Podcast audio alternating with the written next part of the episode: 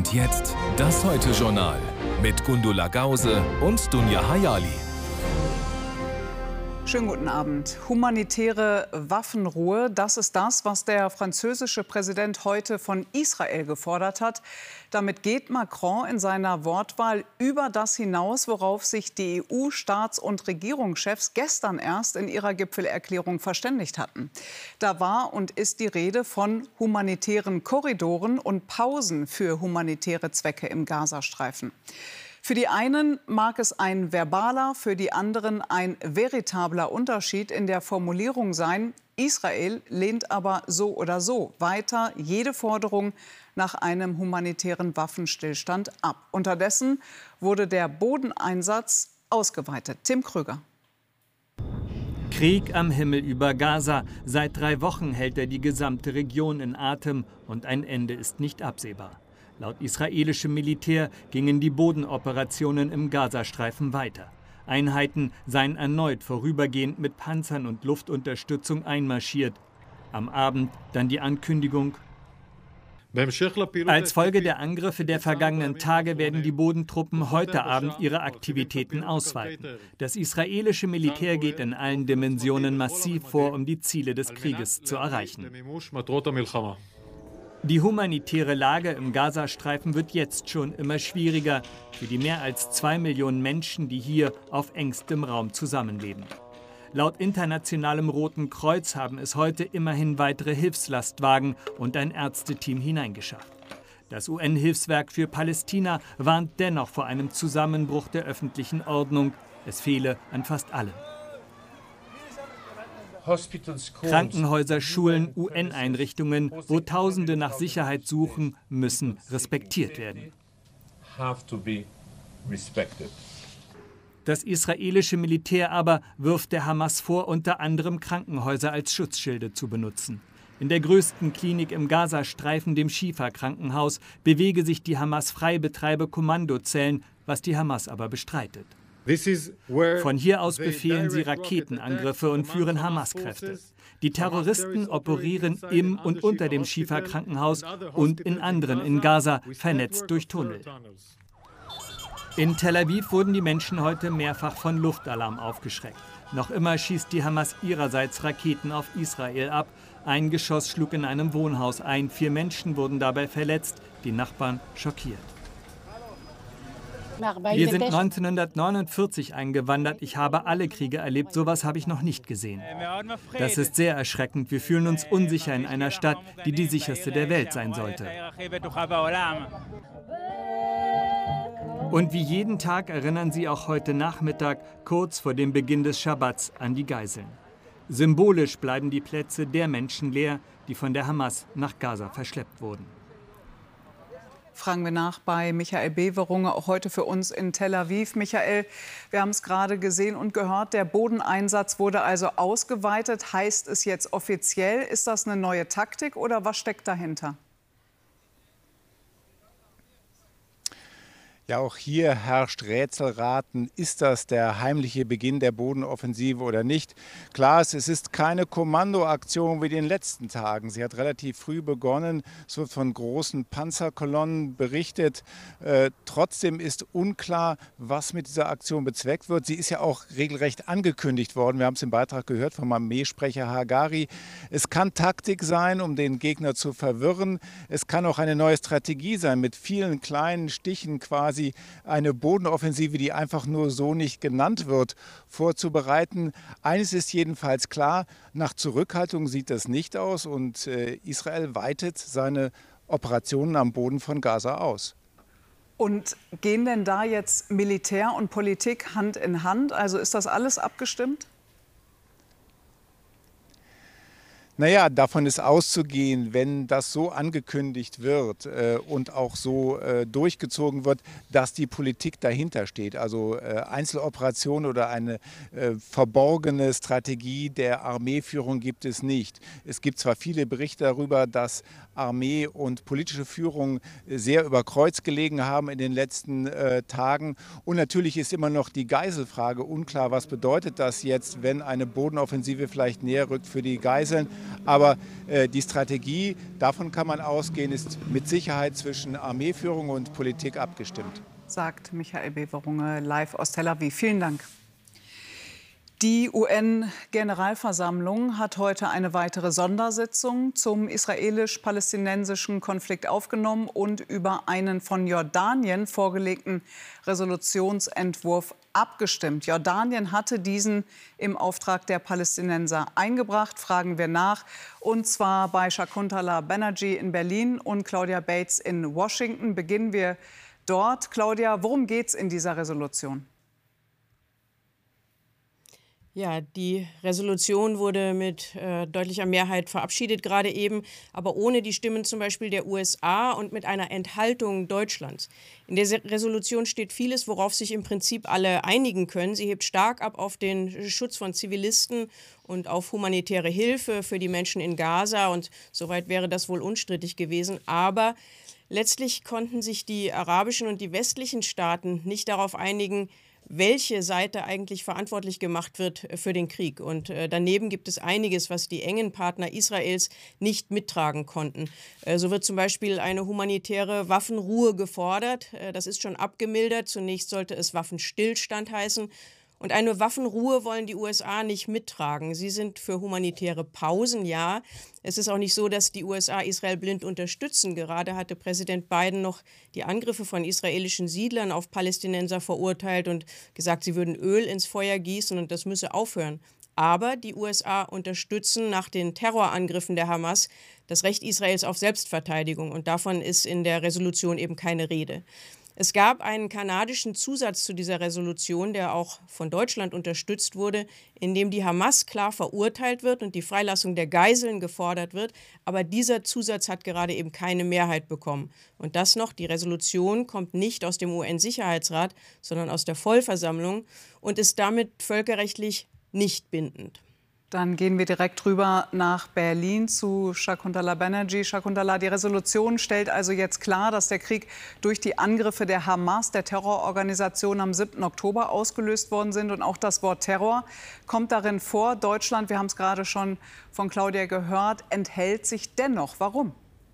Ja, es war offensichtlich einfach nicht genug. Ähm, Außenministerin Annalena Baerbock hat gleich ähm, nach der Abstimmung eine Erklärung schriftlich abgegeben, in der sie ganz klar drei Punkte benennt, ähm, die zu einer, ähm, zu einer Zustimmung gefehlt haben. Und zwar sagt sie zum einen, der Hamas-Terror ist nicht deutlich genug benannt worden und nicht klar genug ähm, beim Namen genannt worden.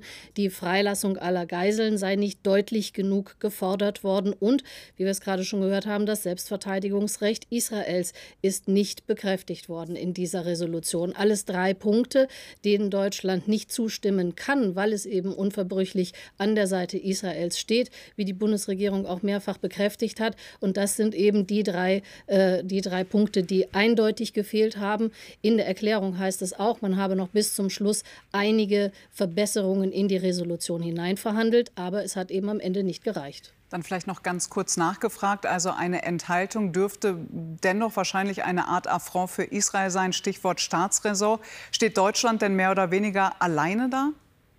ganz alleine nicht. Ähm, die Erklärung betont auch, dass viele europäische Partner sich auch dafür entschlossen haben, dieser, äh, dieser Resolution nicht zuzustimmen. Also ähm, eine Einzelstimme ist es nicht, aber es ist auch nicht die gesamte Europäische Union, die sich da zusammengeschlossen hat. Da setzt sich also die Zerrissenheit, die wir gestern beim EU-Gipfel gesehen haben, schon fort. Und Deutschland hat auch eine besondere Rolle. Also Israel schaut darauf, wie sich Deutschland positioniert. Und aus israelischer Sicht kann eine Enthaltung wahrgenommen werden als Rückschritt bei der unverbrüchlichen ähm, mhm. Unterstützung. Dazu gibt es auch einen, äh, eine Erklärung von Annalena Baerbock, die noch einmal betont hat, ähm, und ich zitiere hier einmal, es ist ein zentrales zentraler Bestandteil der Sicherheit Israels, dass wir das Leid der Palästinenserinnen und Palästinenser sehen.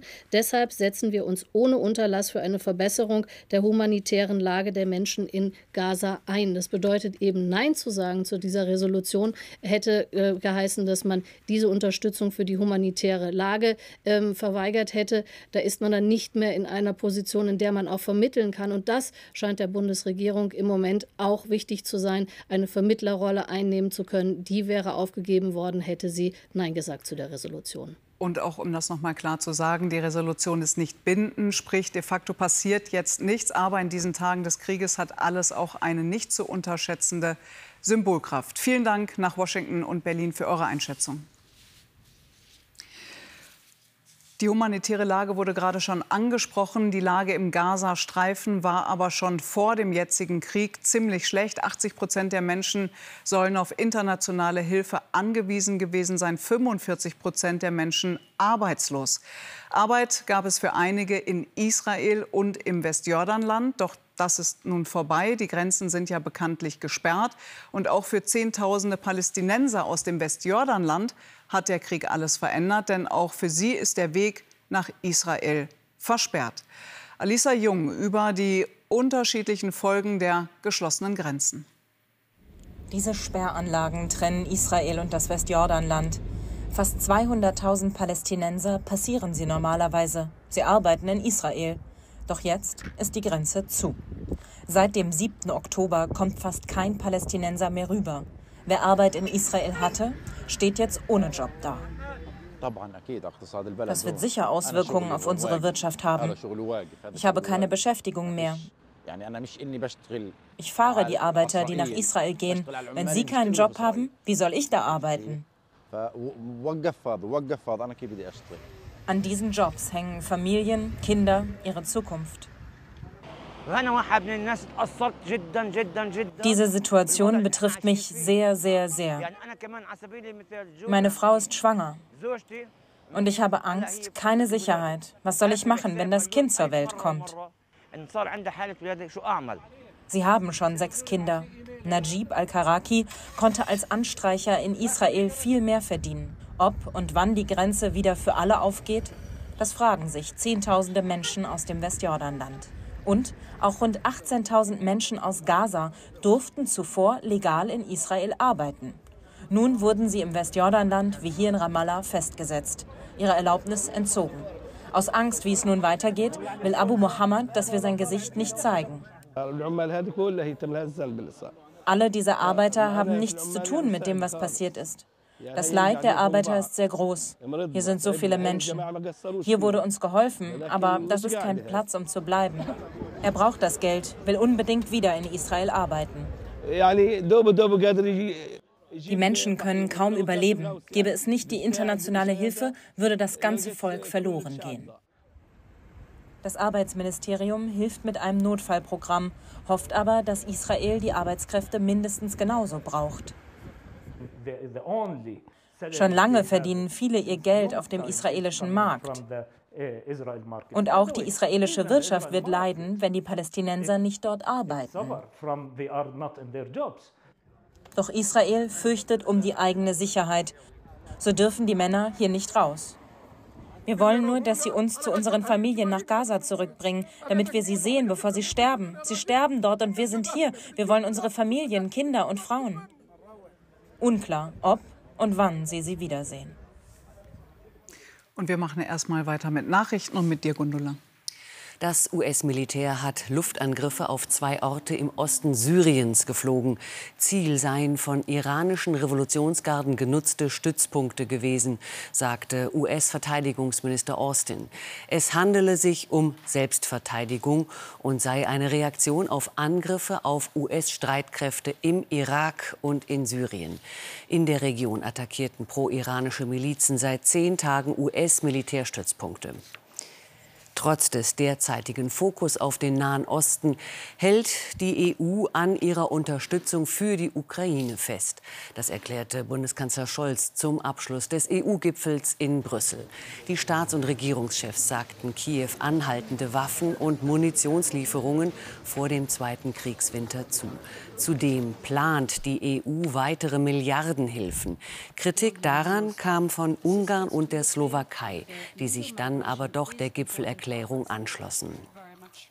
Deutschland hat der Ukraine ein drittes Flugabwehrsystem vom Typ Iris-T geliefert. Das Luftabwehrsystem sei ein weiterer wichtiger Beitrag zum Schutz der Zivilbevölkerung, der kritischen Infrastruktur und der Soldaten, heißt es aus dem Verteidigungsministerium. Die russische Armee setzt ihre Angriffe im Osten der Ukraine fort. In der Region Kharkiv wurde eine Feuerwache getroffen. Acht Einsatzkräfte wurden verletzt. Vor der ersten Tarifrunde zwischen der Deutschen Bahn und der Lokführergewerkschaft GDL zeichnet sich bereits ein Arbeitskampf ab. Wegen der aus Sicht der Bahn unerfüllbar hohen Lohnforderungen der GDL hat Bahnvorstand Seiler schon jetzt eine Art Schlichtungsgespräch vorgeschlagen mit einer Friedenspflicht, also ohne Streiks. Das wies GDL-Chef Weselski bereits scharf zurück. Das Hinzuziehen von Dritten sei eine Eskalationsstufe. Und im Tarifkonflikt des Einzel- und Großhandels dauern die Verhandlungen nun seit Monaten an. Mit der Forderung nach einem verbesserten Angebot der Arbeitgeber rief die Gewerkschaft Verdi erneut zu bundesweiten Warnstreiks auf. Zehntausende gingen auf die Straßen. Verdi und die Arbeitgeber liegen noch weit auseinander. Letztere verweisen auf die angespannte Wirtschaftslage. Kommende Woche gehen die Verhandlungen weiter. Wie kann man unerlaubte Einreisen in das Bundesgebiet stoppen? Populistisch gefordert und sehr schnell formuliert ist ja der Satz Grenzen zu. Das Schengen-Abkommen und damit der freie Binnenmarkt, die wären mehr oder weniger passé. Insbesondere aus wirtschaftlicher Sicht wäre so eine Entscheidung also komplett unsinnig. Etwas anderes und auf den ersten Blick sinnvoller erscheint das, was gerade tatsächlich ja auch passiert. Verschärfte Kontrollen an und auch um die Grenzen herum. Aber wie sieht diese Maßnahme auf den zweiten Blick aus? Conny Schiemens und Jan-Frederik Fischer waren mit der Bundespolizei unterwegs. Und zwar an Weil diversen am Rhein Grenzen. heute Morgen. Die Beamten im Einsatz an einem der wichtigsten Grenzübergänge Deutschlands. Das Ziel, illegale Einreisen verhindern und das lukrative Geschäft der Schleuser durchkreuzen. Selten waren Anti-Flüchtlingsmaßnahmen so spürbar. Polizeikontrolle, einmal einen Ausweis bitte. Mehr als 12.000 illegale Einreisen stellten die Beamten bereits in diesem Jahr fest. Schon jetzt mehr als 2022. Doch Migranten an der deutsch-schweizerischen Grenze einfach zurückschicken, das ist auch an stationären Kontrollen nicht einfach so möglich. Wenn jemand keine gültigen äh, Papiere für die Einreise nach Deutschland hat, wird er in die Bearbeitungsstraße mitgenommen und je nachdem, ob die Person dann Asylbegehren äußert, dann zur Landeserstaufnahmeeinrichtung nach Freiburg weitergeleitet. Kurz zuvor, das Team der Bundespolizei kontrolliert einen ICE, noch bevor dieser deutschen Boden erreicht. Ein Sonderabkommen mit der Schweiz macht's möglich. Diesmal treffen sie auf einen jungen Mann aus Marokko. Er hat kein gültiges Visum. Für ihn endet die Fahrt hier. Die Beamten nehmen ihn mit, prüfen seine Daten und verhindern fürs Erste die Einreise. Die Person wird dann ähm, den Schweizer Behörden übergeben und die Schweizer machen das dann in ihrer eigenen Zuständigkeit weiter. Doch das heißt auch, viele versuchen es an einem der anderen 44 Grenzübergänge einfach erneut. Deutschland für viele ein lang ersehntes Ziel und die Schweiz guckt nicht immer so genau hin. Auch an den Übergängen zu Polen und Tschechien wurden Maßnahmen verstärkt. Auch hier sind feste Grenzkontrollen nun rund um die Uhr möglich. Doch das bindet viele Beamte und Schleuser nutzen Alternativrouten. Sinnvolle Asylpolitik sieht anders aus, kritisieren Experten und fordern stattdessen mehr Konsequenz bei Abschiebungen. Wir bräuchten dringend funktionierende Migrationsabkommen, wo an einem Stichtag Menschen zurückgeschickt werden können in Herkunftsländer äh, wie den Irak, in Transitstaaten äh, wie die Türkei und wir bräuchten sichere Drittstaatsregelungen. Grenzkontrollen also nur Symbolpolitik? Nein, erwidert Baden-Württembergs Innenminister und plädiert doch auch für ein Maßnahmenbündel. Es gibt nicht den einen Knopf, den man drückt und die Migration ist erledigt. Die Intensivierung des Grenzschutzes ist ein wichtiger Mosaikstein. Das reicht aber nicht aus. Wir brauchen zwingend auch eine Absenkung der sehr hohen sozialen Leistungen, insbesondere für Flüchtlinge, die sich illegal bei uns aufhalten.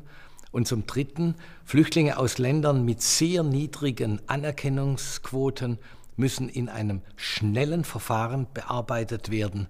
Und so bleiben die festen Kontrollen an den Grenzen als eines von vielen Mitteln, mindestens noch bis Mitte November, Verlängerung möglich. Und mit Nachrichten unter anderem aus der Wirtschaft geht es jetzt auch bei dir weiter, Gundula. An der Börse bleibt Siemens Energy zu diesem Wochenschluss das Thema. Die Aktie hatte stark verloren, weil bekannt wurde, dass das Unternehmen dass das Unternehmen mit der Bundesregierung über Unterstützung in Milliardenhöhe verhandelt. Valerie Halle an der Börse zunächst.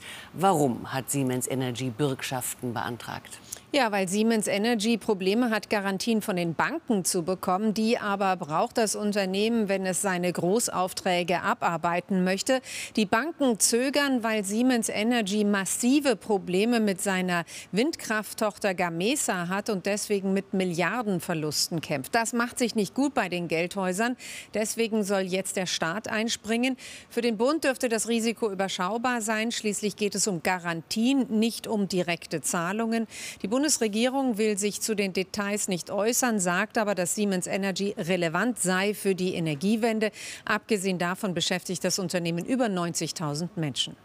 Zur Aktie. Der Ausverkauf ist erstmal gestoppt. Wie steht es um die Siemens-Tochter? Die Aktie hat sich tatsächlich heute etwas erholt, nachdem sie gestern zwischenzeitlich fast 40 Prozent verloren hatte. Schon eine Hausnummer für einen DAX-Konzern. Zur Wahrheit gehört aber auch, dass Siemens Energy-Aktien schon länger stark unter Druck stehen. Großer Knick Ende Juni, als die Probleme im Windturbinengeschäft ein unerwartetes Ausmaß annahmen. Seitdem hat Siemens Energy 68 Prozent an Börsenwert verloren. Unklar ist, ob sich die Siemens AG an der Rettung beteiligen wird. Immerhin ist der Technologiekonzern noch mit rund 25 Prozent an Siemens Energy beteiligt. Nicht wenige sehen Siemens da in der Pflicht. Vielen Dank, Valerie, für alle Informationen nach Frankfurt. Der frühere chinesische Ministerpräsident Li Keqiang ist im Alter von 68 Jahren in Shanghai gestorben an den Folgen eines Herzinfarkts. Der Wirtschaftswissenschaftler war bis März zehn Jahre lang Ministerpräsident. Er galt als moderat und hatte sich immer wieder für Reformen und die Öffnung Chinas ausgesprochen. Li gehörte nicht zum Lager der engen Vertrauten von Präsident Xi und wurde von diesem zunehmend ins Abseits gedrängt.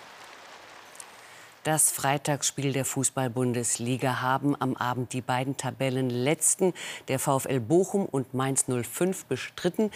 Die Partie steht in den letzten Sekunden und demnach gewinnt wohl Bochum 2 zu 1. Und die deutsche Frauennationalmannschaft feiert an diesem Abend einen glücklichen 5 zu 1 Sieg gegen Wales im dritten Gruppenspiel der Nations League. Für Interims Trainer Horst Rubesch wieder ein gelungenes Debüt.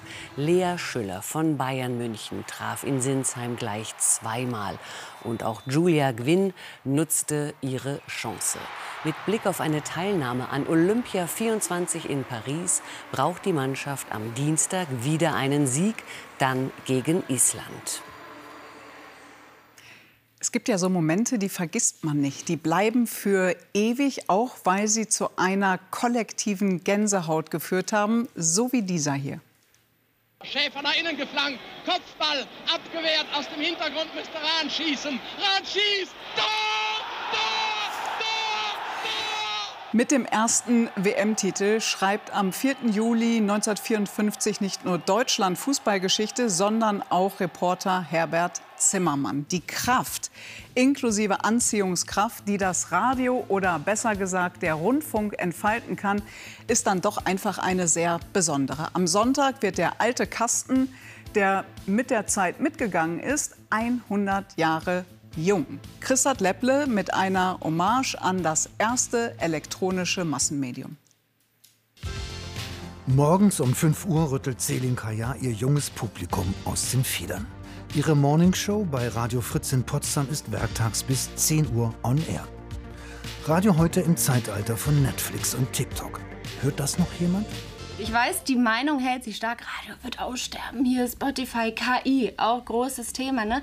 Ich glaube, dass vor allem, und das merke ich jeden Tag, die Menschen wollen auch echte Menschen. Seit 100 Jahren gibt's was auf die Ohren. Das Radio. Vom Luxusgut für wenige zum NS-Propagandainstrument. ist das modernste. Vom Leitmedium der Aufbaujahre zum gute Laune Begleitmedium. Nach wie vor hören zwei Drittel der Deutschen insgesamt 400 verschiedene Radioprogramme. Das Erfolgsrezept? Radio ist das einzige Medium, wo das Bild im Kopf entsteht. Achtung, Achtung, hier ist Berlin. Im Boxhaus. Auf Welle 400 Meter. 29. Oktober 1923. Nach der Ansage um Punkt 20 Uhr erklingt das erste Live-Cello-Konzert. Die Lizenz zum Hören kostet anfangs für jeden 25 Milliarden Reichsmark Rundfunkgebühr. In Deutschland herrscht Inflation. Hören ist Luxus und nur mit Kopfhörer möglich. Radio war zu diesem Zeitpunkt das einzige Echtzeitmedium. Das war die einzige Quelle, wo ich in, im Augenblick eine Nachricht hören konnte oder einem Programm folgen konnte. Aus bescheidenen Anfängen mit ein paar Zuhörern steigt das Radio rasant weltweit zum populärsten Medium auf. Einstein prophezeit 1930 dem Radio eine demokratische Zukunft. Nur drei Jahre später lässt Hitler alle Radiostationen gleichschalten. Im neuen Volksempfänger, Goebbels Schnauze genannt, wird bis zum Untergang 45 Unterhaltung und Propaganda gesendet. Neuanfang nach 1945. In den Wirtschaftswunderjahren erlebt das Radio seine Blütezeit. Beim Frühstück, im Auto, bei der Arbeit. Mit Schallplatten, Rauchen im Studio und coolen Sprüchen. Gut aufgelegter Plattenaufleger Georg Kostja, der die Hits fix mixt. Bis in die späten 70er sind Moderatoren Popstars. Jennifer Rush, Destiny. Thomas Gottschalk, Günter Jauch, Hannelore Fischer, auch Oliver Welke machen mit ihren Morningshows Karriere. Die Münchner Radiolegende Fritz Egner hat Generationen von Rockfans begleitet. Welches Ständchen empfiehlt er zum Hundertsten? Natürlich würde ich äh, vorschlagen Satisfaction. Äh, ich bin nie ganz zufrieden und äh, doch immer wieder happy, äh, vor dem Mikrofon zu sitzen. Also doch die Stones. Doch die Stones. Ach, wie schön. Das Radio lebt. Na dann, alles Gute für die nächsten 100 Jahre. Auch von uns, hier stehen zwei Radio-Junkies. Mit Radio Mhm. ist man einfach weniger allein. Mhm, Ja, ist oder? Schön, genau. Um äh, 0.20 Uhr freut sich Laura Barnig, wenn Sie ihr in unserem Heute-Journal-Update folgen. Und uns sehen Sie dann hier morgen wieder. Machen Sie es gut, wo auch immer Sie sind. Tschüss.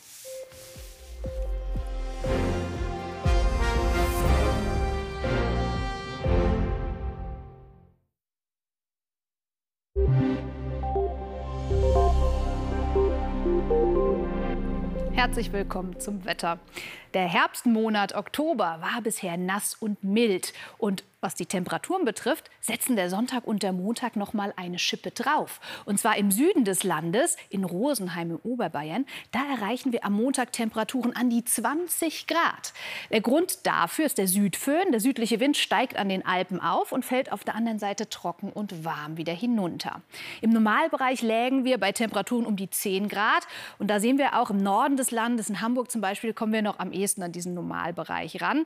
Hier fällt auch diese Wärmespitze nicht so deutlich auf auf, aber, im, auf, aber immerhin erreichen wir am Sonntag hier auch um die 15 Grad. Und ab Mittwoch, da gehen auch die ersten Novembertage dann noch im zweistelligen Bereich, also relativ mild weiter. Wir kommen aber jetzt zum Wetter von heute Nacht. Im Nordosten setzt sich da das eine Regengebiet fest. Von Südwesten folgt aber schon wieder das nächste. Am ehesten trocken bleibt es im Südosten. Die Temperaturen sinken auf 10 Grad an Nieder- und Oberrhein und auf 4 Grad an den Alpen. Morgen ist es am kühlsten auf Rügen mit 9 Grad, im Breisgau können bis zu 17 Grad erreicht werden. Und wie eben der gesamte Monat Oktober wird es auch morgen ein nasser Tag. Im Norden bleibt es dazu dauergrau bei einem nur auf der Seebögen östlichen Wind. Ansonsten lebt der südwestliche Wind auf mit stürmischen Böen in den Berglagen und es gibt immer mal wieder auch Regenlücken und Wolkenlücken. Nur südlich der Donau da bleibt es trocken und da setzt sich auch längere Zeit mal die Sonne durch. Und genau hier erreichen wir dann auch am Sonntag und am Montag die Werte um 20 Grad. Sonst kommt von Westen aber immer wieder schauerartig verstärkt der Regen auf. Und am Dienstag endet der Oktober grau und verregnet. Und damit tschüss.